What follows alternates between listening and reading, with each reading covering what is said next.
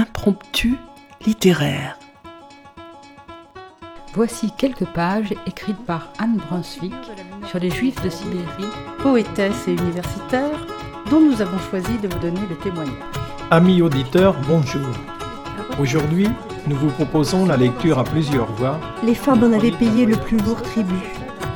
Le cas de Yissou pour amener un peu de légèreté dans cet univers marqué par une histoire souvent Je vous ai choisi un extrait du chapitre 9, intitulé Assise près de l'incubateur, espèce de navire miniature en plexiglas. On sélectionne la main-d'œuvre destinée aux mines, aux chantiers, aux coupes de bois. Des textes d'auteurs du XXe et du XXIe siècle viennent jusqu'à votre oreille.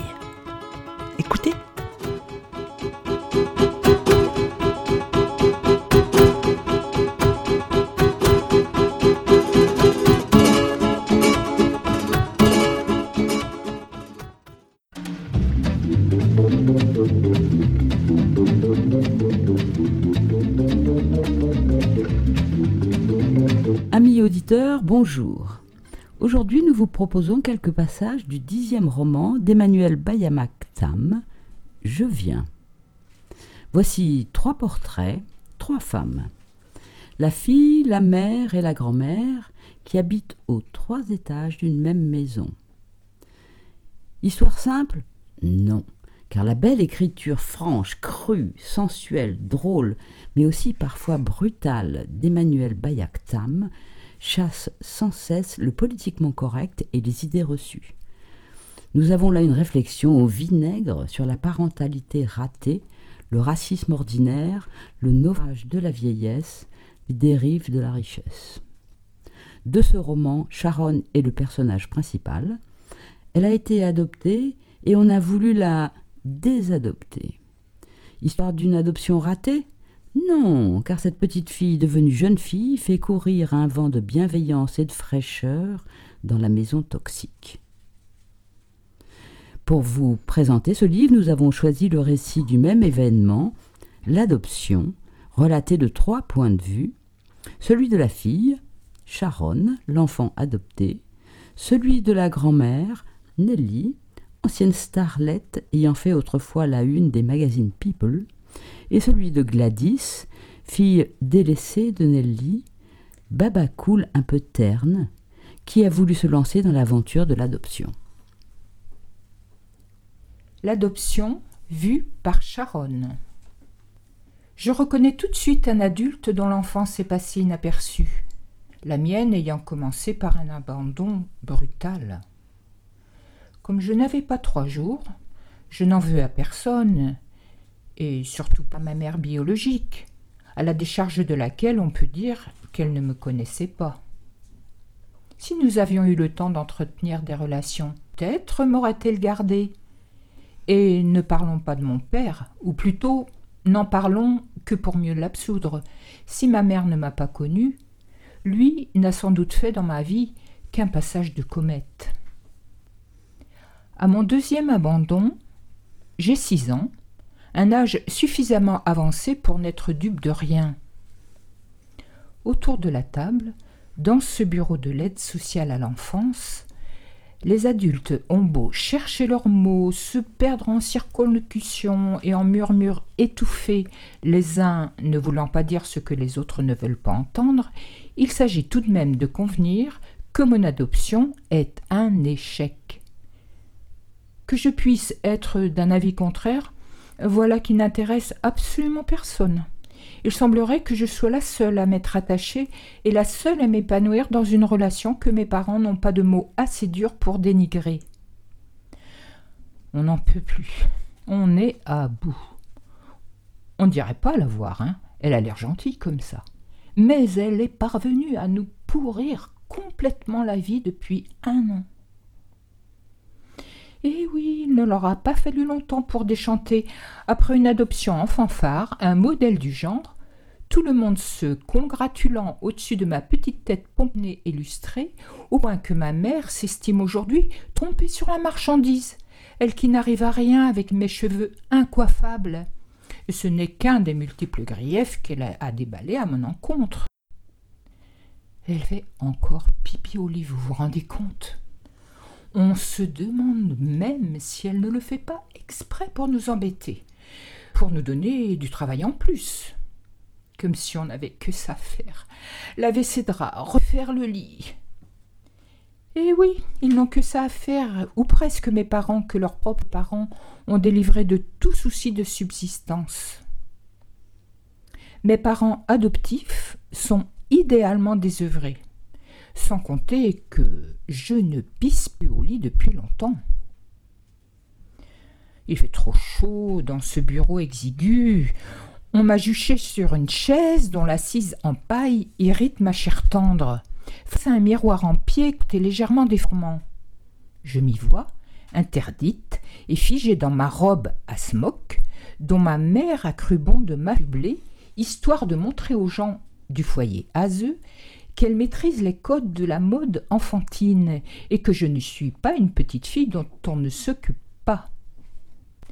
Malheureusement, mon torse massif distant à le faire craquer, le joli bouillonnet du plastron, tandis que les bretelles en dentelle anglaise cisaillent les bourrelets de chair surnuméraire que je me trouve avoir entre aisselle et clavicule. Autant dire que c'est raté pour l'effet de sidération que ma mère comptait obtenir avec sa robe bon genre. Je transpire. C'est ce qui arrive fréquemment aux petites filles quand elles sont grosses et noires.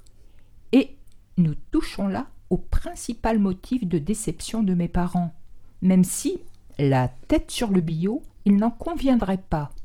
Je suis noire. Des gens plus avertis s'en seraient aperçus tout de suite, mais voilà, au moment de mon adoption, j'étais plutôt d'une pâleur olivâtre due au confinement hivernal. Comme par ailleurs j'ai toujours eu des taches de rousseur, je pouvais tout à fait passer pour blanche. Si vous ajoutez à ça le tressage quotidien de ma chevelure par une éducatrice capverdienne, vous comprendrez pourquoi mes parents sont aujourd'hui estomaqués par ma métamorphose. Ce vilain tour de passe-passe qui a transformé leur miniature ivoirine en une créature boulotte, basanée et crépue. Car non seulement je les ai trompés sur mon phototype, mais sitôt adopté, je me suis mise à grossir dans des proportions faramineuses. Ma gracilité, le modèle délicat et souffre de mon visage, je les devais à une intolérance au gluten, illico détectée par ma mère, grande spécialiste des allergies alimentaires et elle-même allergique à tout. Je m'empiffre sans vergogne. Mes plaisirs solitaires expliquent sans doute qu'à six ans tout juste, je menace de faire éclater ma robe et que j'offre au miroir ses mollets charnus et ses joues bouffies qui horrifient Régis et Gladys sans qu'ils osent en faire état devant la directrice du foyer. Ni mon obésité, ni mes origines africaines ne constituent de motif recevable à ma restitution.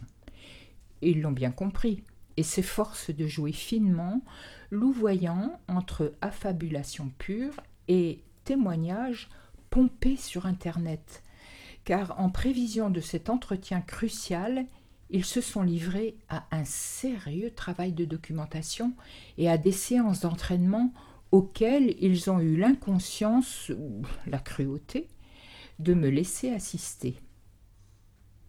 Et regarde, c'est pas mal ça.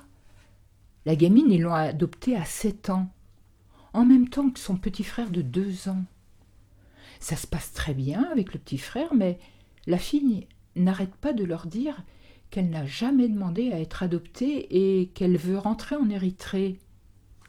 On n'a qu'à raconter ça. Qu'est-ce que t'en penses? Que Sharon répète tous les jours qu'elle veut rentrer dans son pays? Ben, elle est née en France, Sharon, pas en Érythrée. Mais on s'en fout de l'Érythrée. L'idée, c'est qu'elle serait à tout bout de champ, qu'elle n'est pas bien chez nous, qu'elle veut revenir au foyer. Et en plus, si ça se trouve, elle est née en Érythrée. Qu'est-ce qu'on en sait en fait? Si à choisir entre nous et les camps érythréens, elle choisit les camps érythréens, ça craint. Ils vont croire qu'on la maltraite. Tiens, lis-moi ce truc alors? C'est un père qui dit que leur fils a mis le feu au rideau de leur chambre. Et ça faisait même pas trois mois qu'il était chez eux. Beaucoup d'enfants adoptifs sont pyromanes, il paraît. Et on essaie ça, la pyromanie. On ne peut pas garder une enfant qui nous met en danger quand même. Dans l'appréhension de ce danger imaginaire, ils frémissent, ils rougissent, ils sont bord de convulser. Sans compter qu'elle se met, elle, en danger. En fait, on a peur pour elle, peur qu'elle se fasse brûler vive, à un moment où on serait occupé ailleurs.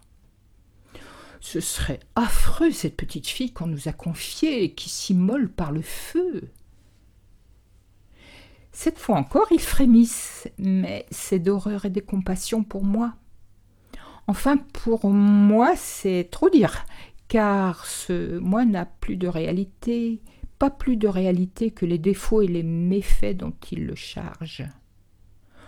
Mon vrai moi frémit lui aussi, mais c'est de tristesse et d'incrédulité face à l'affreux scénario qu'ils sont en train de concocter depuis leur ordinateur.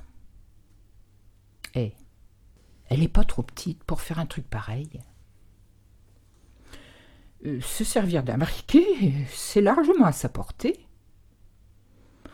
On peut dire qu'elle nous insulte aussi. Oh, on va y aller progressivement. Commencer par ça, les insultes quotidiennes, le refus de nous regarder, de nous toucher, le fait qu'elle veuille pas rester chez nous, qu'elle ait essayé de fuguer, et puis si ça leur suffit pas, on parlera de la pyromanie. Qu'est-ce que t'en dis? Euh, Régis en dit que c'est parfait, et le jour venu, ils déballent leur salade inspirée devant la directrice du foyer à. Quand ils arrivent à l'épisode de l'incendie criminel, je me laisse glisser à bas de ma chaise paillée et viens m'intercaler entre eux, entre leur dos sombre et les nœuds, car il faut savoir que mes parents adoptifs, sans mitoufle, étaient comme hiver. J'attrape leurs mains respectives, celle de Gladys cramponnée au bord de la table et celle de Régis mollement posée sur son giron. Puis, sous l'œil expert en amour filial de Madame la directrice, je les porte à mes joues rebondies. Gladys et Régis ont comme un sursaut de surprise et Madame la directrice incline le torse au-dessus du bureau qui la sépare de mes parents, un simple panneau de verre posé sur des tréteaux, comme si elle voulait se joindre à nous, intégrer le tableau touchant que j'ai tactiquement composé. Elle décroise les jambes, s'éclaircit la gorge, module un soupir, fait entendre son verdict, la formule qui rendra peut-être mes parents à leur liberté. Je crois. Je sens distinctement les ongles de Gladys entamer la chair de mes joues.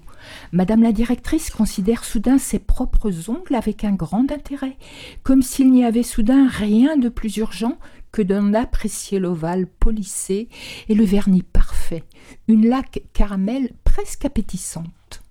Je crois que vous n'avez pas bien compris ce qu'est une adoption plénière. Après tout, vous avez eu toute la période de placement pour apprécier votre entente réciproque, non? Bingo J'ai gagné Je rentre à la maison. Mes parents font le museau, mais ils ont grand tort. Ils ne le savent pas encore, mais je les sauve de même.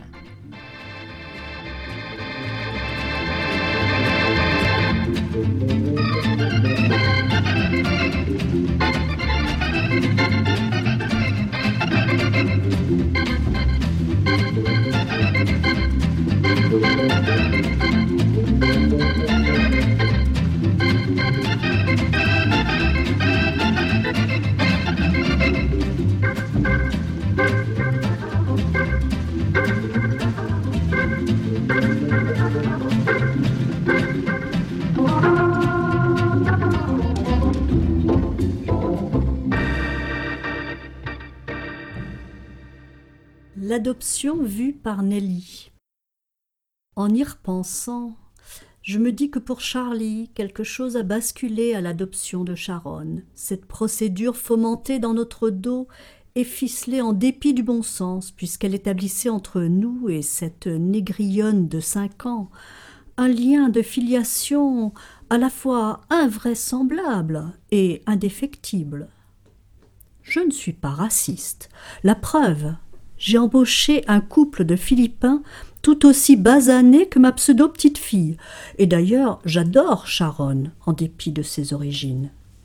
Mais il faut tout de même se représenter ce que ça nous a fait de l'avoir débarqué avec ses tresses collées et sa bouche lipue. Et encore, elle n'était pas aussi noire que ce qu'elle est devenue par la suite. À croire que les gens du foyer l'avaient tenue à l'abri des UV pour nous tromper sur la marchandise, nous ou n'importe quel gogo en mal d'enfant. Et d'ailleurs, je dis nous, mais c'est de Gladys et Régis qu'il s'agissait. Pour ma part, eu égard au peu de joie que j'avais retiré de la maternité, je me serais bien passé de petits-enfants, biologiques ou pas. Et Charlie était comme moi. À soixante-dix ans, il aurait bien laissé les autres exercer l'art d'être grand-père. Gladys et Régis ne l'entendaient pas de cette oreille. À croire qu'ils avaient décidé de nous pourrir notre troisième âge. Et connaissant ma fille, je suis sûre que la volonté de nuire entrait dans ses motivations. Comment expliquer autrement son acharnement à adopter alors qu'un don d'ovocyte aurait pu remédier à son infertilité? Comment expliquer autrement que son choix se soit porté sur cet enfant-là, déjà grandette, alors que des bébés blancs étaient disponibles? Je l'ai su par la suite. Non, elle voulait nous emmerder. Je n'en démordrai pas. Et elle y a parfaitement réussi. L'arrivée de Sharon à notre foyer a déglingué quelque chose dans le cerveau de ce pauvre Charlie. Je veux bien admettre que l'Alzheimer ou je ne sais quoi entre pour une grande part dans son ramollissement cérébral, mais on ne m'enlèvera pas de l'idée que la contrariété a œuvré pour en amplifier les ravages. Et il a été très contrarié, le pauvre chéri. Dans les premiers temps, il ne me parlait plus que de ça, radotant déjà un peu, mais je n'y prenais pas garde. Ça va durer longtemps, ces conneries Cette négresse-là? Mais qu'est-ce qu'il croit, Régis? Et qu'est-ce qu'elle croit, ta fille? Qu'on n'a pas notre mot à dire, nous autres? Non, nous ne l'avions pas. Mais il a mis du temps à en convenir. Je dois dire que ceux qui le turlupinaient le plus, lui qui était si peu vénal, c'était quand même la question de l'héritage. Elle ne va quand même pas avoir tout notre argent. Non, mais tu te rends compte? En plus, ils n'en ont qu'une, elle aura tout. Quand ça arrivera, nous serons morts, mon chéri. Ça ne va pas se passer comme ça. Je vais voir avec Empereur, il me conseillera. Il doit bien y avoir des moyens de la déshériter. Je ne partageais pas son indignation sur le sujet, mais je le laissais dégoiser. Et est-ce que tu te rends compte qu'elle s'appelle Meurian maintenant, comme nous? Oui, je me rendais compte, et ça ne me faisait ni chaud ni froid, à moi qui m'étais successivement appelé Espérandieu et Chastin, avant d'endosser le patronyme délicieusement fin de race de mon deuxième époux. Qu'il y ait désormais une charonne Meurian n'était pas ce qui me désolait le plus.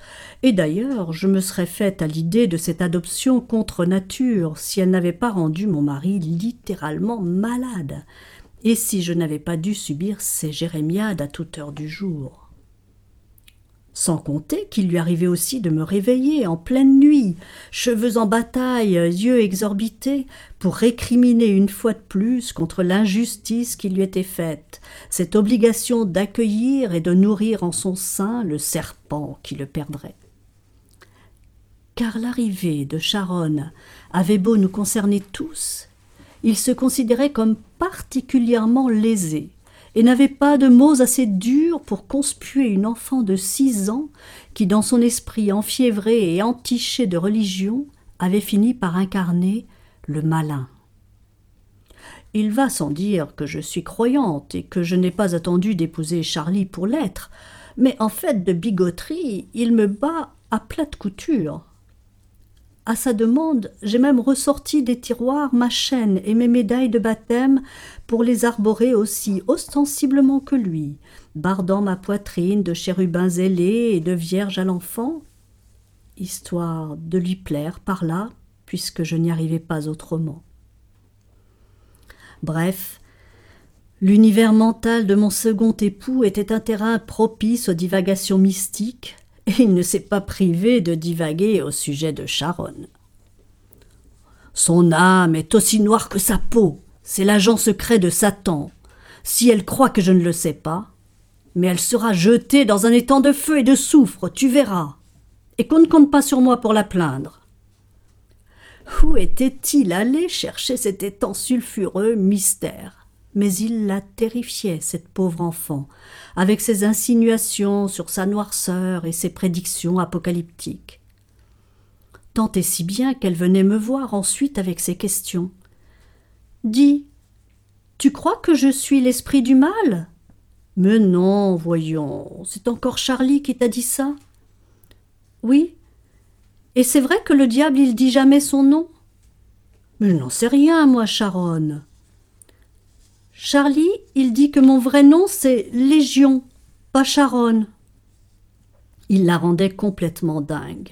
Et comme par ailleurs Gladys et Régis ne lui adressaient pas un mot de la journée sauf pour l'envoyer bouler, comme personne ne s'occupait d'elle à part des nurses interchangeables, j'ai fini par la prendre en pitié. Elle n'avait pas demandé à être là, cette gamine. Mais maintenant qu'elle y était, je trouvais qu'on aurait pu au moins être un peu gentil avec elle. J'ai eu un instant d'espoir quand Gladys et Régis ont essayé de la ramener au foyer. On allait pouvoir parler d'autre chose que de ses incartades, de son esprit rétif et de sa capacité de nuisance, quand il ne s'agissait pas purement et simplement de l'assimiler à Lucifer en personne peine perdue. Ils sont revenus avec elle, et il est devenu clair dans mon esprit, même si cela ne l'était pas pour les autres, que désormais nous devions faire avec Sharon. Je crois n'avoir jamais rien vu de plus poignant que cette petite fille le jour où Gladys et Régis ont tenté d'annuler son adoption et de la rendre à l'expéditeur comme si elle n'était qu'un vulgaire colis en souffrance. J'étais là, et tandis que ses parents indignes regagnaient leur pénate avec une diligence inexcusable, pressés de se retrouver sans elle dans le simili-loft qu'ils s'étaient aménagé sous les toits, je me suis efforcé d'amoindrir son terrible chagrin. Bon, tu vois, ils t'ont gardé finalement. Elle a levé sur moi ses yeux sombres, qui sont encore ce qu'elle a de mieux, et m'a sobrement répondu que oui, il l'avait gardé. Mais ce que disait son regard insondable, son regard de démon selon ce pauvre fou de Charlie, c'est qu'elle savait bien que ce n'était pas de gaieté de cœur, et que finalement personne ne voulait d'elle dans cette maison dont tous les habitants croulaient sous les privilèges et ne savaient plus que faire de leur fric et de leur temps, sauf qu'il ne voulait surtout pas en faire bénéficier une enfant de l'assistance. Tu veux goûter? Non. Je voyais bien qu'elle en avait gros sur le cœur. Alors j'ai caressé son petit crâne laineux et je lui ai dit Tant mieux que tu sois revenue. Moi, je suis bien contente. C'est vrai? Bien sûr que c'est vrai, ma biquette. Est-ce que je t'ai déjà menti? Mais qu'est-ce qu'elle pouvait bien connaître à la vérité? Cet enfant à qui on avait fait miroiter le bonheur et l'amour sans faille, lui promettant une famille en or, pour ensuite décréter qu'elle ne méritait pas tant de faveurs insignes et la ramener à la case départ, ce foyer où on avait dû la bercer d'autres mensonges encore, à entendre les inepties qu'elle débitait sur sa mère rwandaise, violée par un casque bleu belge. Et puis quoi encore? On aura tout vu. Bref, ce jour-là, moi que l'instinct maternel n'a jamais vraiment étouffé, j'ai décidé qu'un peu de tendresse et d'affection ne pouvait pas faire de mal à Charonne. Je l'ai accompagnée jusqu'à sa chambre, je l'ai couchée et bordée avant d'aller remonter les bretelles à Charlie. Bon, maintenant elle est là, et elle y sera jusqu'à la fin, espèce de vieux fou. C'est ta petite fille, que tu le veuilles ou non, alors arrête de la persécuter. Il était dans son bureau en train de compulser un album de timbres qu'il a abandonné à contre-coeur pour me regarder et me répondre. Contrairement aux autres adultes de ma connaissance, Charlie n'a cessé de poursuivre et d'accroître les collections entreprises dans son enfance. Les timbres, mais aussi les monnaies, les cartes postales, les fossiles, les jades, les cachets en ivoire. Et si je n'y lui avais pas mis le holà, il se serait jeté, à corps perdu, dans celle des pins. Heureusement que je veillais au grain. Je ne la persécute pas. Si, elle est très malheureuse, et ça, je ne le tolérerai pas sous mon toit. Hein, elle t'a bien eu, toi aussi. C'est un serpent, je te dis. Elle embobine son monde. Elle n'a même pas sept ans, alors tu vas arrêter de la prendre pour un suppôt de Satan et tu vas la traiter convenablement. Avec Charlie, la manière forte a toujours payé. Il s'est contenté de grommeler et de baisser le nez sur ses timbres des colonies françaises. Ensuite, il a fait comme moi.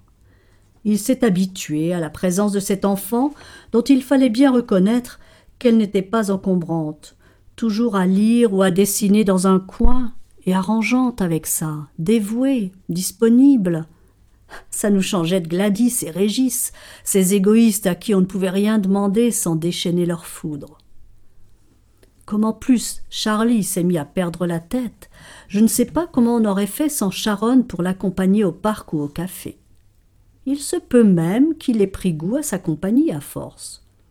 En tout cas, au bout d'un moment, il ne rechignait plus à la sortir, comme on le fait d'un petit chien.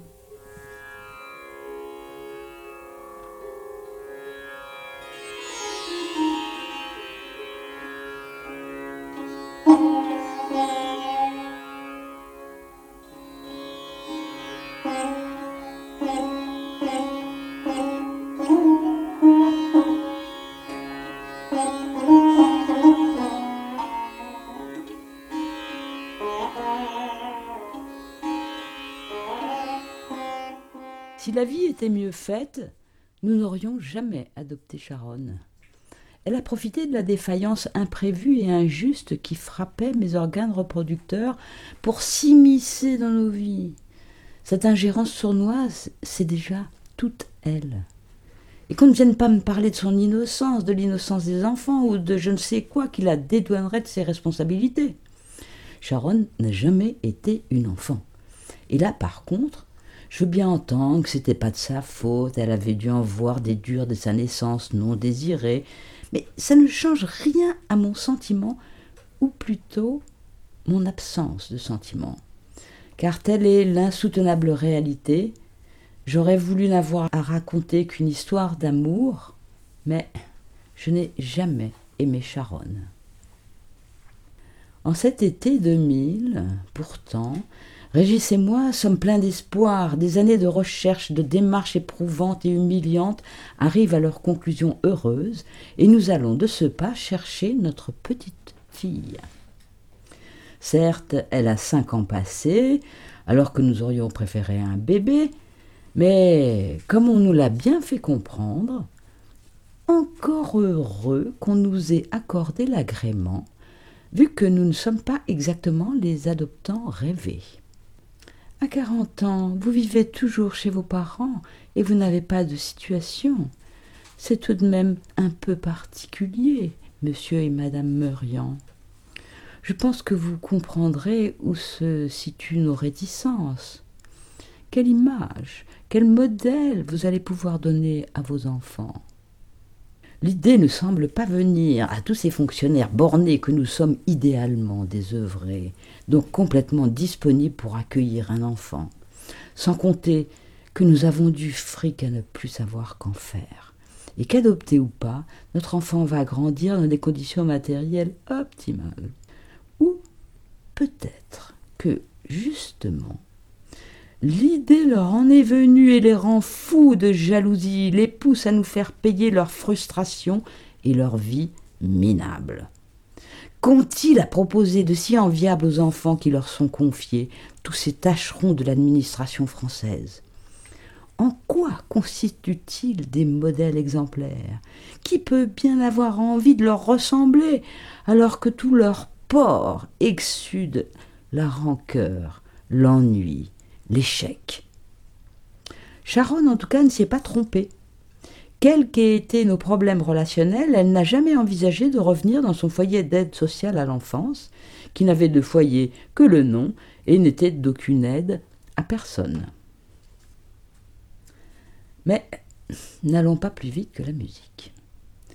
Sharon a cinq ans et demi quand nous la ramenons chez nous. Sanglée sur le siège auto acheté pour l'occasion, les mains croisées sur sa poitrine creuse, les yeux grands ouverts et presque démesurés dans son visage exsangue, elle nous serre le cœur à chaque fois que nous jetons un coup d'œil dans le rétroviseur. Et, à la maison, ça ne s'arrange pas.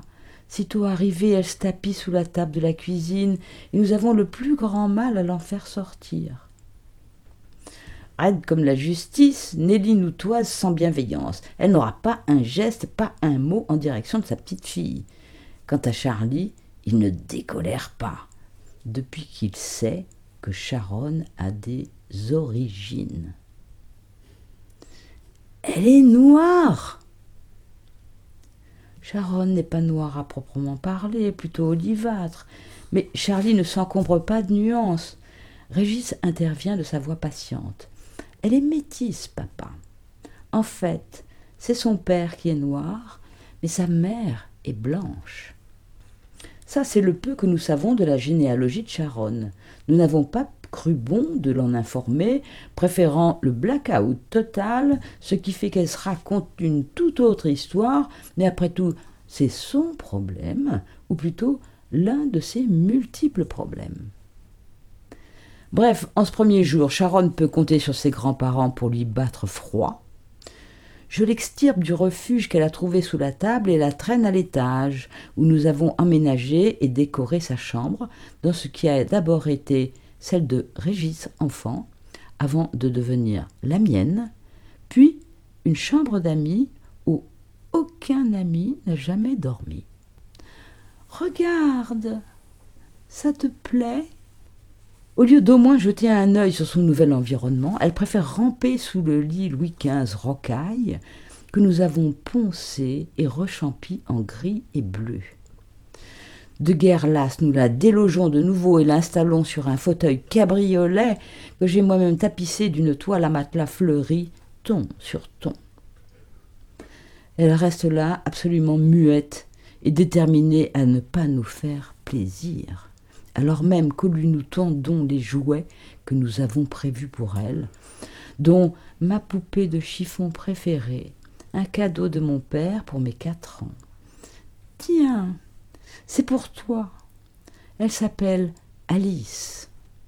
Comme Sharon ne fait pas un geste pour la prendre, je finis par la lui fourrer de force entre les bras. Tu aimerais t'appeler Alice?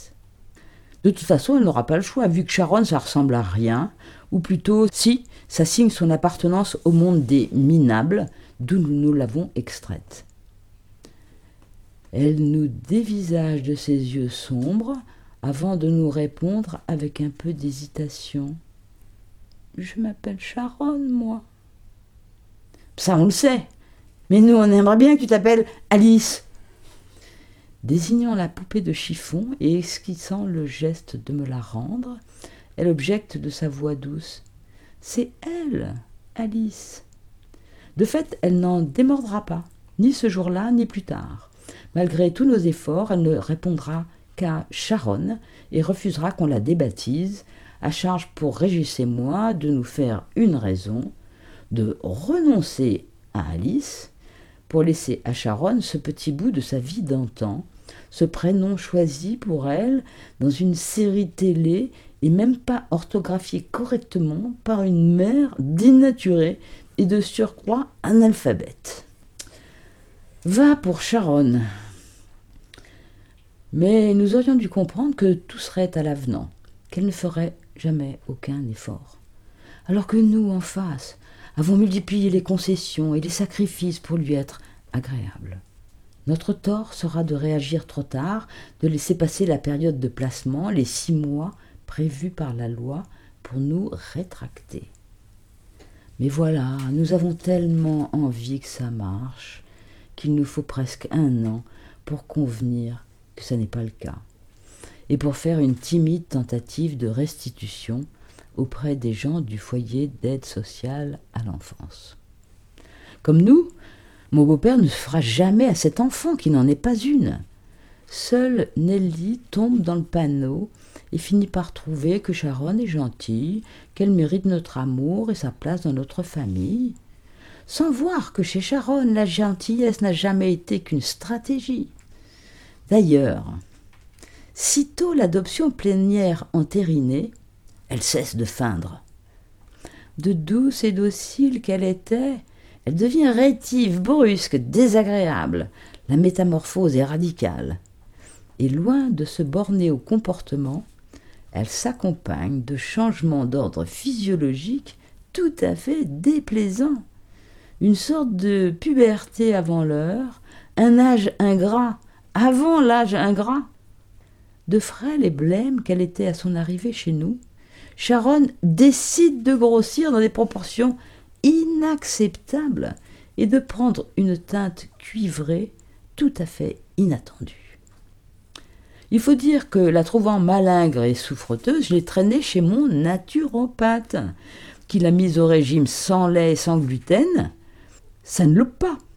En deux mois, toutes ses intolérances digestives disparaissent et elle se met à se goinfrer de tout et de n'importe quoi, comme font les enfants d'aujourd'hui, encouragée par Nelly, pourtant euh, grande spécialiste des régimes en tout genre, histoire de conserver sa ligne légendaire, plus proche de la cachexie que de la minceur. Mais peu importe. Au bout d'un an, Sharon est obèse. Et je ne peux pas croire qu'elle n'y soit pour rien. Non, au contraire, elle s'est engraissée délibérément, méthodiquement, sélectionnant les aliments les plus caloriques. Elle l'a fait en sachant que ça nous horrifiait de la voir enflée comme une baudruche, de voir ses yeux se noyer dans la graisse et ses cuisses faire éclater les pantalons achetés pour elle et tout de suite trop petits. Elle l'a fait en sachant qu'on est ce qu'on mange. Nous lui avons suffisamment répété. Au bout d'un an, elle n'a plus rien à voir avec la petite fille ivoirine et gracile que nous avons récupérée. Sans compter que sa tignasse a viré à l'étoupe et que je n'avais absolument pas prévu de devenir une spécialiste du cheveu afro de sorte que je me contente de lui faire deux couettes laineuses ou, dans le meilleur des cas, deux tresses qui ressemblent à des cornes et qui lui donnent l'air du démon qu'elle est.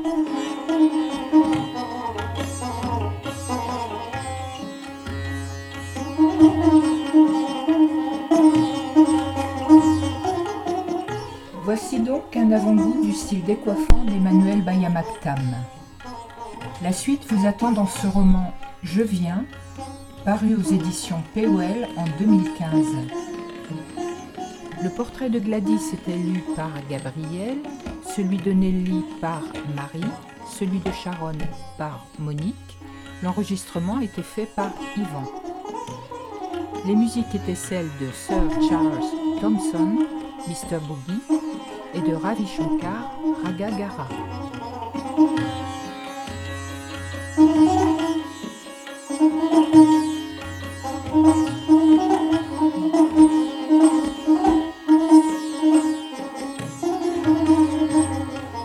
Chers auditeurs, si vous souhaitez réagir à cette émission, en connaître les horaires, la télécharger, nous rejoindre, rendez-vous sur le site de Radio G 101.5 ou sur le site de l'émission www.impromptu.fr.